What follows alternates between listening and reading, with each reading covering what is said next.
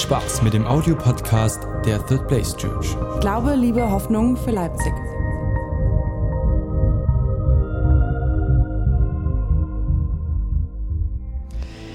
Jetzt geht's aber in die Predigt. Seid ihr noch wach? Ja. Wir lesen zusammen Psalm 118, Vers 24. Dies ist der Tag, den der Herr gemacht hat. Heute wollen wir fröhlich jubeln und unsere Freude haben. Jesus, ich danke dir, dass du hier bist. Ich danke dir, dass du diesen Tag und alle Tage in der nächsten Woche gemacht hast und jetzt schon siehst, weil du bist, du stehst über aller Zeit. Und ich danke dir, dass du mitten unter uns bist und dass du uns liebst. Ich bete, dass unsere Herzen jetzt vorbereitest, dass das, was du jedem Einzelnen heute sagen möchtest, mitten ins Herz trifft. Amen. Vielen Dank, Steve. Dies ist der Tag, den der Herr gemacht hat. Heute wollen wir fröhlich jubeln und unsere Freude haben. Ich habe die Predigt heute übertitelt mit Love Life, Liebe, das Leben. Wir beenden heute unsere Love Series, unsere Serie, Predigtserie über Liebe. Wir haben die erste Predigt, die wir gehört haben von mir, ging um, wer weiß es noch? Love the Church, liebe die Kirche. War ein bisschen kontrovers an einigen Stellen, wenn du die Braut Christi nicht liebst. Und das ist laut Paulus die Kirche. Dann bin ich davon überzeugt, liebst du Jesus nicht 100%. Weil es sind wieder ein paar Verheiratete und ein paar Pärchen da. Wenn jemand zu mir kommt und sagt, René, du bist ein Spitzenkerl, aber deine Frau ist hässlich. Dann werdet ihr meine Frau erleben. Dann weiß ich nicht, wie ruhig ich meine Faust halten kann. Weil wenn jemand so über meine Frau redet oder denkt, trifft mich das tief. Wenn du die Predigt nicht gehört hast, kannst du den Podcast nachhören. Die zweite Predigt ging um Love God. Liebe Gott. Da ging es darum, wenn du Gott lieben willst, musst du verstanden haben, wie sehr Gott dich liebt, um überhaupt diese Liebe zurückgeben zu können. Wenn du wachsen willst darin, Gott zu lieben oder die Liebe Gottes überhaupt kennenlernen willst, kannst du gerne auf unserer App oder auf der Homepage die Predigt nachhören. Und letzte Woche hat meine Frau gepredigt über Love People, liebe Menschen. Und das ist ein Thema, das kann ganz schön unbequem werden. Gott hat uns die Möglichkeit gegeben, dass wir uns Menschen aussuchen, die wir lieben. Unsere Partner, Freunde. Und dann hat Gott uns Menschen gegeben in unser Leben, die wir uns nicht aussuchen können. Familie oder Arbeitskollegen, Menschen, mit denen man Leben teilt in der, in der Region, in der man lebt, Nachbarn. Mein Onkel hat mir früher gesagt, ich lebe in einer ganz, eine relativ große Verwandtschaft und mein Onkel hat mir damals gesagt, René, deine Familie kannst du ja nicht aussuchen, aber deine Freunde. Es gibt immer Menschen, die du dir nicht aussuchen kannst, ob du sie liebst.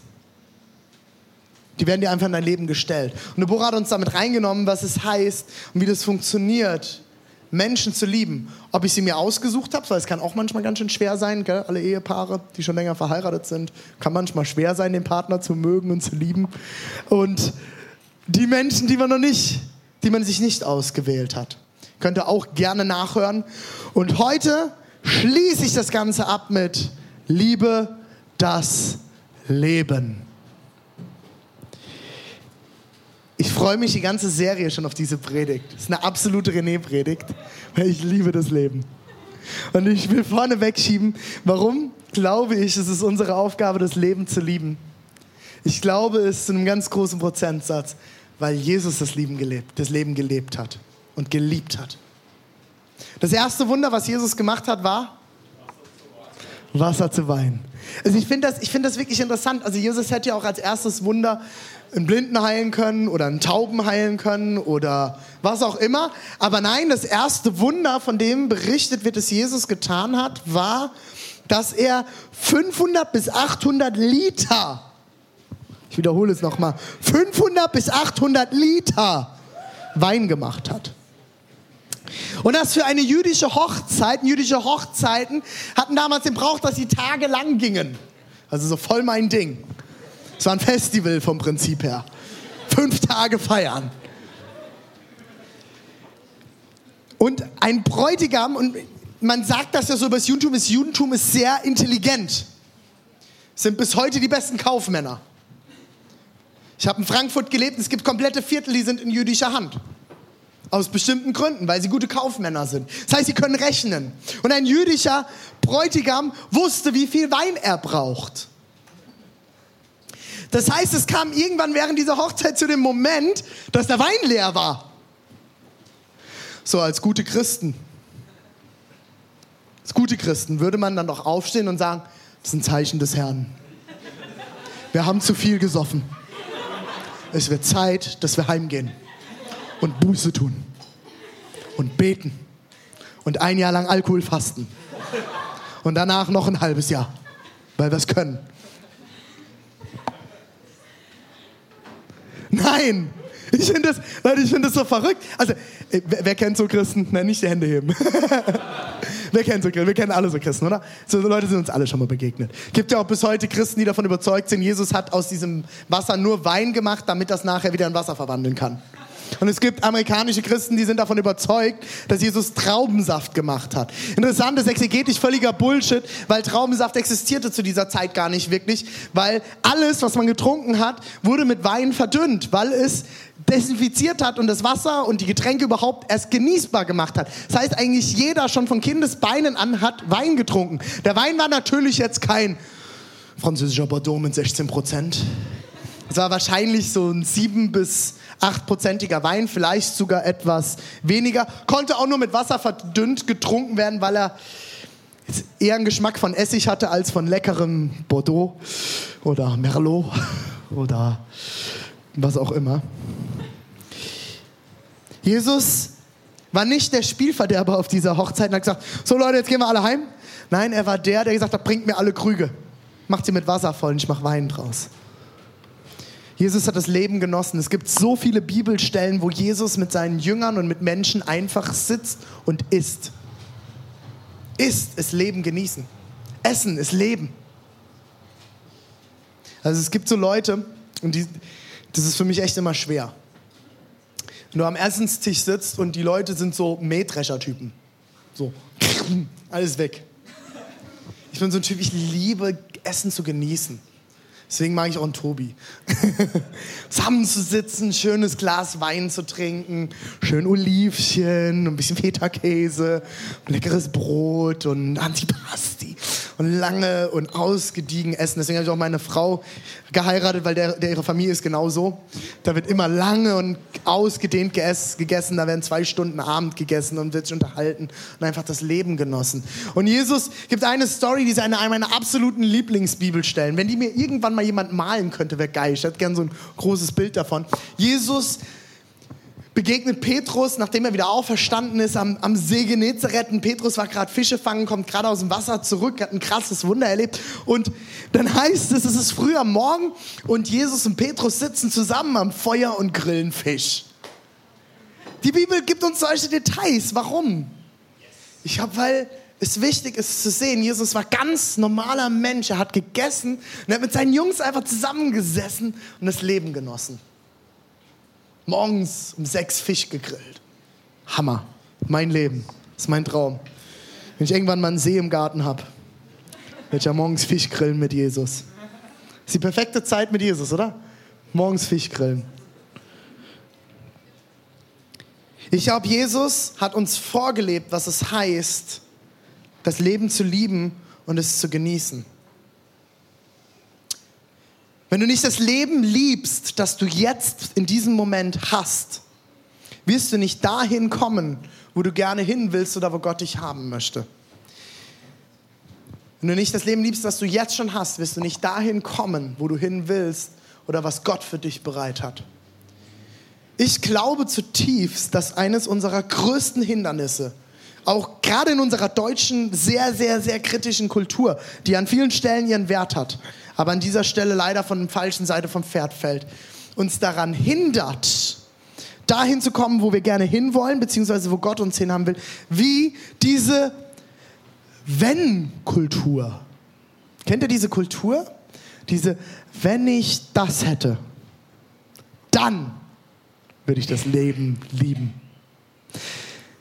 Wenn ich das hätte, könnte ich das Leben genießen. Ich will da sofort gleich drauf eingehen, aber ich will am Anfang einfach mal kurz die These in den Raum stellen. Haben wir in Deutschland überhaupt das Recht, eine Wenn ich das hätte Kultur zu haben? Haben wir eigentlich, eigentlich nur theoretisch gesehen, ja, ich rede jetzt noch nicht von Emotionen, theoretisch gesehen, überhaupt ist nötig, uns wirklich Sorgen zu machen in unserem Land? Wer von euch hat heute Nacht ein Dach über dem Kopf gehabt? Ein paar waren besoffen und haben draußen gepennt oder was? Oder sind noch zu müde, die Hand zu heben? Was ist denn da los?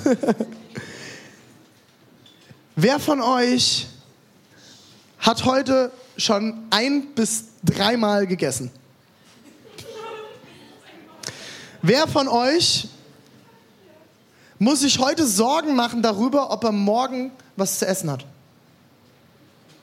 Okay, jetzt mal alle Studenten ausgelassen, die immer noch nicht einkaufen waren, weil ihr letzte Woche immer bis um 12 geschlafen habt. Bloß nachts um 12 hat der Rewe schon zu. Nein, ist, wir haben ja eigentlich, haben wir gar kein Recht oder überhaupt die Not, uns in Deutschland wirklich über existenzielle Dinge Sorgen zu machen, oder? Brauchen wir eigentlich nicht. Unsere Existenz ist in Deutschland gesichert. Dir kann in Deutschland nichts passieren. Du wirst immer ein Dach über dem Kopf haben und wenn es der Staat sich darum kümmert. Du wirst immer was zu beißen kriegen. Gut, vielleicht sind die Oliven. Vielleicht jetzt nicht das beste Antipasti. Und du wirst in Deutschland immer was zu essen haben. Und wenn es der Staat bezahlt. Warum steigen dann in Deutschland die Zahlen über Depression, immer mehr in die Höhe. Man spricht von einer regelrechten Volkskrankheit. Psychologen kommen gar nicht hinterher. Ich weiß nicht, ob du schon mal in den Genuss kamst, Zeit mit Psychologen zu verbringen. Ich habe das schon gehabt. Die haben Wartelisten, die sind endlos. Weil immer mehr Menschen seelisch und psychisch krank werden und das Leben nicht mehr lieben. Das Gegenteil von dem Leben lieben und genießen ist Depression. Die, wahre, die Tiefe von Depression, ich bin unter einer depressiven Mutter aufgewachsen. Depression bedeutet, ich liebe mein Leben nicht mehr. Ich möchte auf Dauer sogar mein Leben eventuell beenden. Ich hasse mein Leben. Ich halte mein Leben nicht mehr aus. Aber wenn wir mal ganz nur zur Theorie zurückkommen, jetzt ohne irgendwelche Traumas, die schließen wir jetzt an der Stelle kurz mal aus, oder, ähm, oder die, die Emotionen einfach mal kurz. Rein theoretisch leben wir doch in einem Land, wo es uns so gut geht, dass wir gar keine Depression bekommen könnten oder dürften. Ich habe ein halbes Jahr in Südafrika gelebt. Ich habe Leute kennengelernt, die leben in Wellblechhütten, ohne fließend Wasser, ohne Strom, ohne Staubsauger, Mikrowelle, Herd, was auch immer. Die Frau von dem Pastor, den ich dort kennengelernt habe, die hat alles hier draußen, eine Feuerstelle, kocht da drauf und bereitet dort alles täglich zu. Die haben alles aufgegeben, um Kirche zu bauen. Und der sitzt vor mir und ist der glücklichste Mensch der Welt. Und macht sich heimlich aus dem Staub und geht mir eine Cola kaufen. Von wahrscheinlich seinem Wochenverdienst. Dabei mag ich Cola nicht mehr. Aber der war glücklich. Der hatte wahre Freude. Und wir leben in einer Kultur hier in Deutschland, wo wir alles haben, wo wir im Überfluss leben, wo wir so viele Lebensmittel wegwerfen wie kaum eine andere Nation in dieser Welt, wo wir Leute, wir, wir, wir importieren Bananen aus Afrika, die kommen hier an, reifen nach auf dieser Reise, kommen bei dir an, du isst sie eine Woche nicht und wirfst sie dann in Müll. Das ist unsere Kultur. Wir importieren Kram, das kommt tausende Kilometer mit dem Flugzeug hier rüber und dann werfen wir es weg. Wir leben so im Überfluss und haben dann noch Depressionen. Und während wir in diesem Überfluss sind, kommen dann solche Gespräche zustande. Ja, wenn ich ein besseres Auto halte, ein schnelleres Auto, ein größeres Auto, eine größere Wohnung, wenn meine Wohnung zwei Bäder hätte, wenn ich kein Kind hätte, wenn mein Partner anders wäre, wenn meine Frau nicht so viel nörgeln würde, wenn dies, wenn das, wenn, dann könnte ich das Leben genießen würde es mir gut gehen. Ich habe euch eine Bibelstelle mitgebracht aus Matthäus 18, 1 bis 3. In jener Zeit kamen die Jünger zu Jesus und fragten, wer ist eigentlich der Größte im Himmelreich? Also das ist ja schon mal eine krasse Frage, ne? Also was die Jünger da geritten hat, weiß ich nicht. Ich komme zu Jesus und sage, ey Jesus, hör mal zu, wir haben ein Problem. Erklär uns mal, wer wird denn der Beste, der Größte, der Schönste, der Tollste im Himmel sein? Wer wird die Nummer eins im Himmel? Also als guter Christ im Kindergottesdienst lernt man, Jesus ist die richtige Antwort. In dem Moment, Jesus ist der Größte im Himmel. Aber was, was hatten die geritten? Im Himmel gibt es doch keine Rangstellung mehr, oder? Doch? Ich weiß es nicht, warum sie das gefragt haben. Sie fragen, wer wird der Größte im Himmelreich sein? Jesus rief ein Kind, stellte es in ihre Mitte und sagte, ich versichere euch, wenn ihr nicht umkehrt und wie die Kinder werdet, könnt ihr nicht ins Himmelreich kommen. Interessant ist an der Stelle, Jesus geht gleich auf die Fragestellung ein. Merkt ihr das? Könnt man in der Politik ein bisschen heute von lernen. Manchmal Fragestellungen einfach stehen lassen, andere Antwort geben. Er sagt, ich finde das genial. Und ihr müsst euch vorstellen, da haben nicht nur die zwölf Jünger gestanden, da waren wahrscheinlich noch viele, viele andere Leute mit dabei, weil wo Jesus geredet hat, waren immer viele Leute. Und Jesus stand dort und die Jünger diskutierten wahrscheinlich, hatten ein Battle davor, ja, ich werde der Größte, der mal. Und dann, hey, wer wird denn der Größte sein? Jesus, und Jesus sagt, hey Jungs, wartet mal. Bring mir mein Kind, komm mal her. Stell dich mal hier hin, in die Mitte. Und er zeigt auf das Kind und sagt, hey, hey, ihr habt es nicht verstanden, Jungs. Wenn ihr nicht seid wie das Kind, dann kommt er gar nicht in den Himmel rein. Dann habt ihr kein Ticket für den Himmel. Ist ausverkauft. Festival findet nicht statt. Kommst nicht mit. Über diese Stelle gibt es hunderte von Auslegungen. Was hat ein Kind, was ein Erwachsener nicht hat, damit man in den Himmel kommt? Ich könnte euch dort jetzt ganz, ganz viele Ideen und Thesen dazu sagen. Ich möchte heute aber nur auf eine einzige eingehen. Das heißt, alle anderen, die ihr gehört habt, sind nicht unbedingt falsch. Okay? Meine Predigten haben eh nie immer den Anspruch, dass ich alle Seiten beleuchte. Das geht in der Predigt gar nicht. Dafür muss man Doktorarbeiten schreiben. Da habe ich keinen Bock drauf. Und keine Zeit. Muss Reich Gottes bauen. Das heißt nicht, dass Doktorarbeiten falsch sind. Könnt ihr alle gerne machen. Ist nur nicht meine Berufung. Besser nicht. Ich glaube, dass ein Kind, oder anders gesagt, ich weiß nicht, wie viel ihr schon mit Kindern zu tun hattet. Ich weiß nicht, ob du schon mal ein Gespräche von Kindern zugehört hast. Wenn nicht, geh unbedingt mal auf den Spielplatz und hör Kindern zu. Als Mann ist schwierig, nimm noch eine Frau mit, sonst wirkt es komisch. Ja, nicht an wundern, wenn Leute dich dumm anmachen. Mann, du hier! Ähm, und hör einfach mal zu, wie Kinder miteinander reden. Ich weiß nicht, ob du schon mal Kinder gehört hast, die da saßen. Oh Mmh. Mmh. Was eine Woche. Drei Jahre alt, ne? So. Groß wie der Caleb, auch wenn Caleb jünger ist. Der ist jetzt. Nee, der wird drei, oder? Ist er drei? Der wird. Der ist zwei, Schatz. Der ist zwei. Der ist einfach nur riesig stark. Jakob ist drei. Und diese Dreijährige steht da, oh, war das eine krasse Woche. Ich erzähl's euch, Jungs. Ich sag euch. Wisst ihr, meine Mutter, die Woche, die hat einen Löffel Milchpulver zu wenig in meine Milch gemacht. Es war so eklig. War so eklig. Und der Vater, der meint, dass er echt lieb. Der singt mir abends immer ein Lied zum Schlafengehen. Aber die Woche, pff, also es ging überhaupt nicht. Es hat mir nicht beim Einschlafen geholfen, es hat nur in Ohren wehgetan. Und jetzt hat der Papa mir so ein, so ein Laufrad gekauft. Aber oh, das ist aus Plastik. Hallo, Plastik. Ich wollte eins aus Holz. Hm, ich habe so ein Scheißleben. So anstrengend. Und dann bin ich nachts wach geworden und die Mama, die, die, hat fünf Minuten gebraucht, bis sie gerafft hat, dass ich wach bin. Könnt ihr euch das vorstellen? Fünf Minuten? weiß nicht, wie lange schnell eure Mütter wach sind, aber meine um fünf Minuten. Naja, das ist echt, also, wenn ich eine andere Mutter hätte, wenn ich einen anderen Vater hätte, der singen könnte, mir würde so viel besser gehen. Hast du so Kinder schon mal reden haben? Nee, ne? Ich habe noch, hab noch, auch Dreijähriger, vier, fünf Jahre, sitzt zusammen und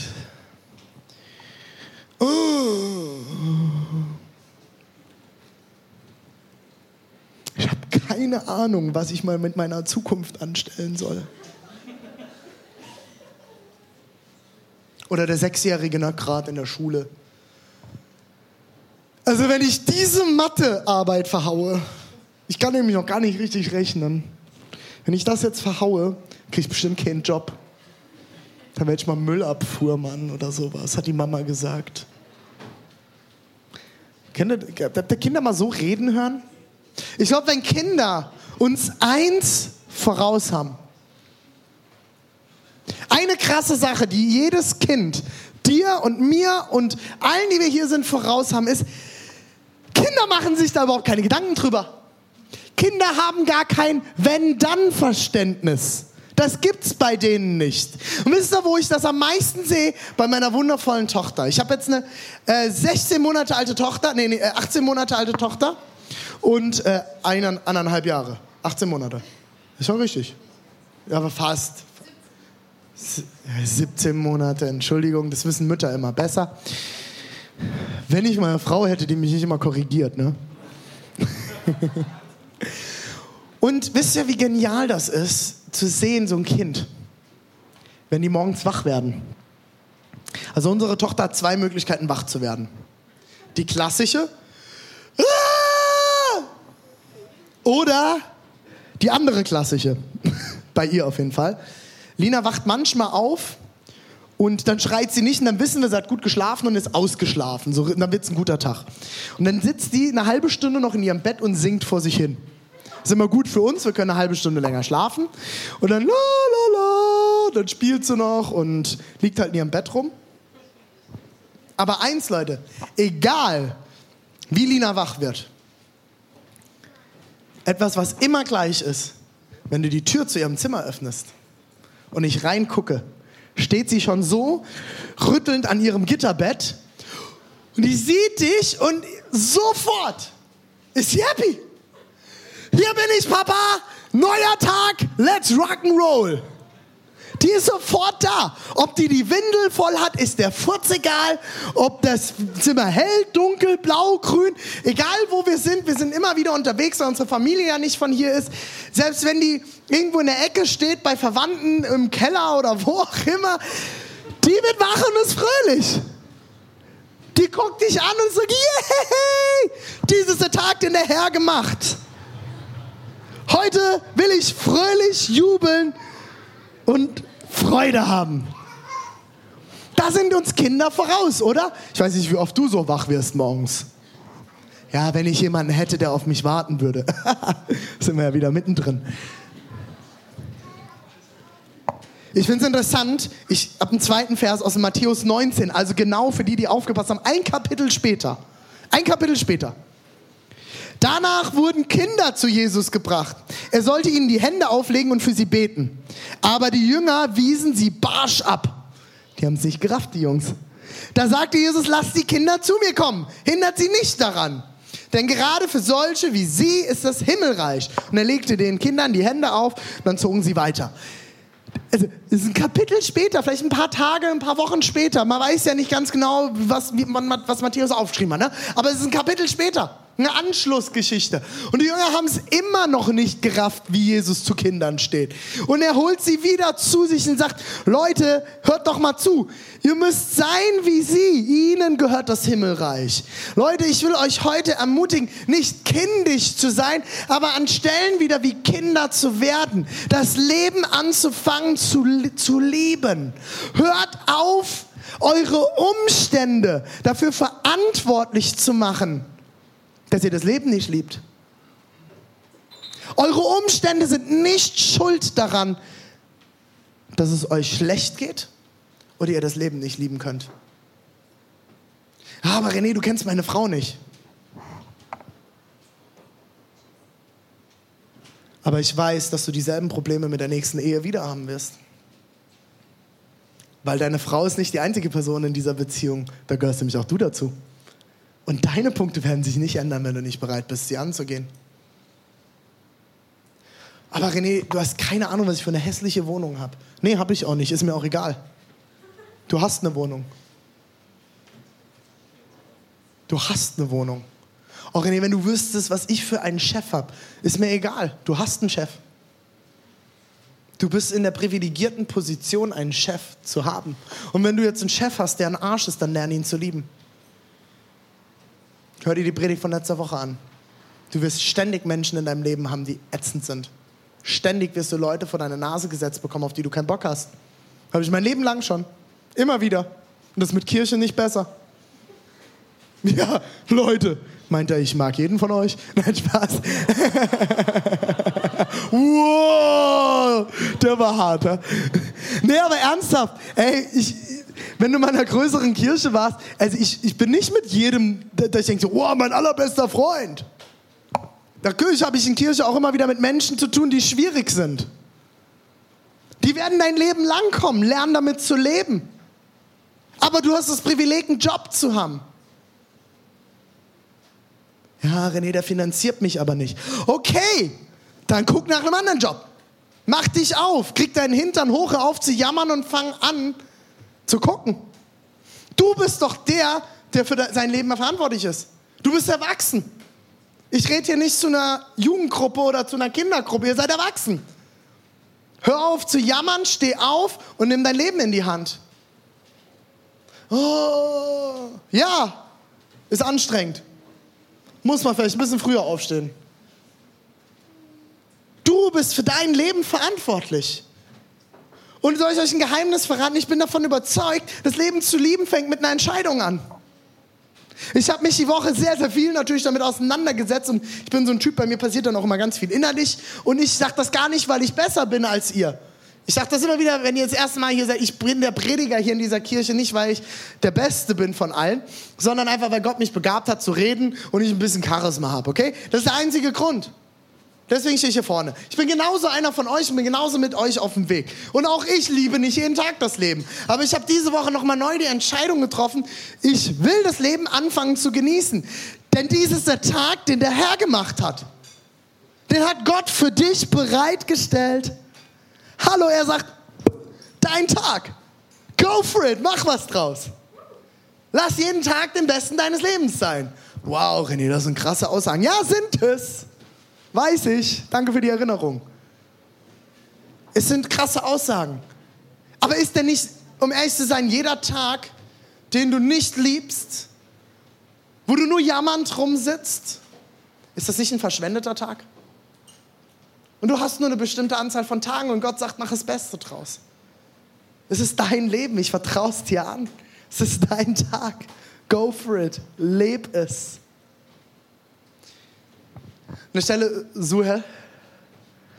Suhel ist seit, seit letzter Woche bei uns in der Kirche und ähm, Suhel ist als Flüchtling nach Deutschland gekommen. Und ich hab, mich hat das letzte Woche so berührt, ich habe ihn gefragt, wie er nach Deutschland gekommen ist. Suhel hat fünf gescheiterte Versuche über ins Meer zu kommen, bevor der sechste geglückt ist. Und mich, mich berührt es immer wieder so tief, solche Geschichten zu hören, es mich wieder demütig macht und auf den Boden der Tatsachen zurückbringt, wie gut es mir in diesem Land geht, wie gut es dir geht. Und ich will dich einladen, anzufangen, deine Perspektive im Leben zu wechseln. Es fängt damit an, dass du dich entscheidest, das Leben zu lieben und zu sagen, ich will aufhören, damit nur zu jammern und zu meckern. Und es fängt damit an, dass du deine Perspektive wechselst. Dass du dich vielleicht sogar morgens, wenn du es nicht gebacken kriegst, in der Dusche, vor einem Spiegel, in deinem Schlafzimmer, wo auch immer, dich hinstellst und sagst, Perspektivwechsel, René. Perspektivwechsel. Perspektivwechsel. Ich fange an, auf das zu schauen, was ich habe. Ich fange an, auf das zu schauen, wo Gott mich segnet.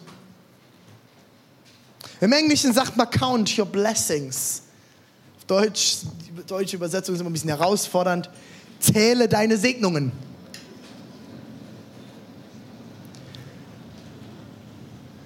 Du hast ein Haus.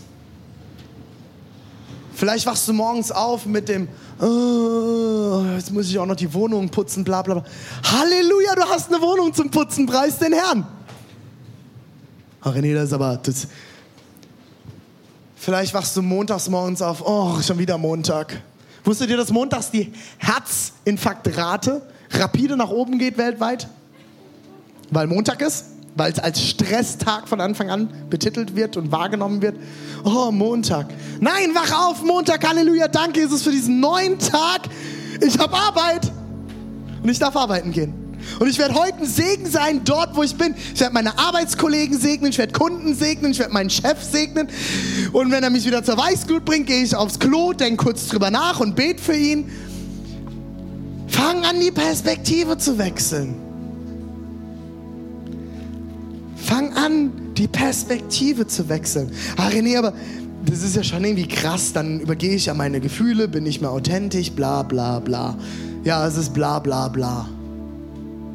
Es geht nicht darum, dass du dumm bist, sondern es geht darum, dass du schlau bist.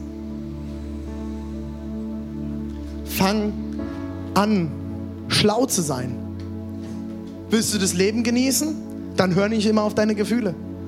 Aber René, wir leben in halt einer Kultur, wo man das beigibt, man soll auf seine, soll auf sein Hören, hör auf dein, hör auf dein Herz, Herz.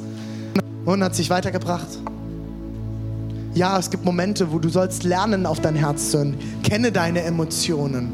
Aber sei wachsam und weise mit deinen Emotionen. Nicht alle Emotionen, die du hast, werden dich zum Ziel führen. Welcome to life. Nicht jede deiner Emotionen ist eine gute Emotion. Vielleicht ist sie einfach nur eine Blähung, die dir quert. Spaß. Das habt ihr jetzt nicht erwartet, ne? Nicht jede Emotion ist gut und nicht jede Emotion wird dich zum Ziel bringen. Finde heraus, was die Emotionen sind, die zielführend sind. Lern dich dort kennen, lern dich dort kennen, reflektier dich und höre auf diese Emotionen. Und manchmal ist es dran, dass man seine Emotionen auch zurück zurechtrückt. Der Psalmist David schreibt, Seele, lobe den Herrn. Was ist denn das für eine Formulierung? Das ist ein Befehl an die eigene Seele. Hallo Seele, lobe den Herrn. Mach mal. Hallo Mausi. Ich habe gerade von dir geredet. Ist sie nicht wunderhübsch, meine Tochter? Und sie verteilt kostenlos Oropax. Wer will? Wahrscheinlich, weil ich so laut bin. Machst du gut, Schatzi. Seele, lobe den Herrn. Das ist, ein, das ist ein Befehl an sich selbst. Vielleicht wirst du morgen früh wach und du bist schlecht drauf. Stell dich hin, Perspektivwechsel, Seele, lobe den Herrn. Es ist der Tag, den der Herr gemacht hat und ich will diesen Tag mit einer anderen Einstellung beginnen. Macht es Sinn, Leute? Ist es ätzend? Ja. Ich nehme euch das mal ab, zu sagen, es ist ätzend. Es macht keinen Spaß. Aber ich glaube, dass da viel Wahrheit drin steckt. Ich glaube, dass da viel Wahrheit drin steckt. Und ich will euch einladen, mit mir gemeinsam aufzustehen. Der Rest der Band darf dann noch langsam eintrudeln.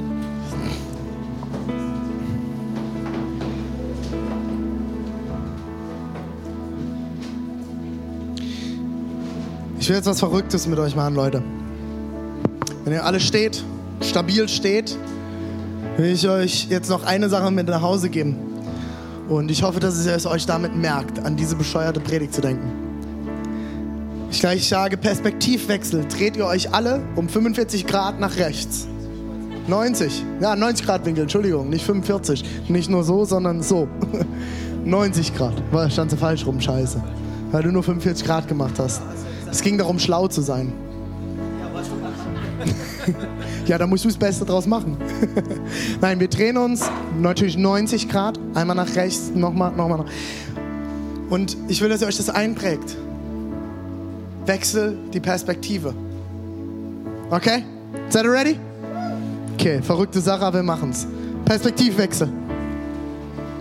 Und seht ihr was anderes? Ja, wahrscheinlich schon. Toller Rücken, kann auch entzücken. Perspektivwechsel. Na, toller Rückenlore. Perspektivwechsel. Alle, die jetzt hier zur Bar gucken, das ist natürlich eine gute Perspektive, ne? Manchmal muss man sich zweimal drehen. Und Perspektivwechsel. Merk dir das. Präg dir das ein. Wenn du wieder übermannt wirst von depressiven Gefühlen, von Gedanken, setz dich hin und schreib dir alle Sachen auf, für die du dankbar bist. Vielleicht schreibst du dir sie sogar heute Abend schon auf. Schreib dir mal alle Sachen auf, für die du dankbar sein kannst in deinem Leben. Und wenn wieder so ein Moment kommt, Zettel raus, drauf gucken, ach so, stimmt. Ist ja Quatsch, was ich denke. Ist ja eine Lüge. Wusstet ihr, dass der Teufel oder der Satan oder wie auch immer man ihn nennen will, ich will da gar nicht so viel drüber reden, dass der auch der Verwirrer genannt wird oder der Lügner? Man könnte ihn auch nennen den Verarscher. Sein größtes Ziel ist, dass es uns nicht gut geht, wir keinen Erfolg im Leben haben und dass du nicht fähig bist, mit Gott eine Beziehung zu leben. Das ist das größte Ziel vom Gegenspieler Gottes. Also ist es sein Ziel, dass du depressiv bist, dass es dir nicht gut geht, dass du dich schlecht fühlst, dass du verwirrt bist. Aber eigentlich ist es Verarsche, weil es nicht die Wahrheit ist. Es gibt immer etwas, um dankbar zu sein. Und ich verspreche dir, wenn du das Leben liebst, wird dich das Leben lieben. Und das ist mein abschließender Satz, den könnt ihr euch irgendwo hinschreiben, tätowieren lassen. Steve, hast noch Platz bei deinen ganzen Arschgeweihen? Das ist gerade so ein interner Joke bei Steve. Steve tätowiert sich alles hinten rum, unten rum, unten Wenn du das Leben liebst, wird dich das Leben lieben. Davon bin ich zutiefst überzeugt und ich habe das so oft erlebt. Und dazu will ich euch einladen. Will euch einladen, eine liebende Kirche zu werden, eine lebensliebende Kirche zu werden und Perspektiven zu wechseln. Und das wird einen Unterschied machen in dem, wo du bist, was du tust und mit wem du dich umgibst. Alright, Church?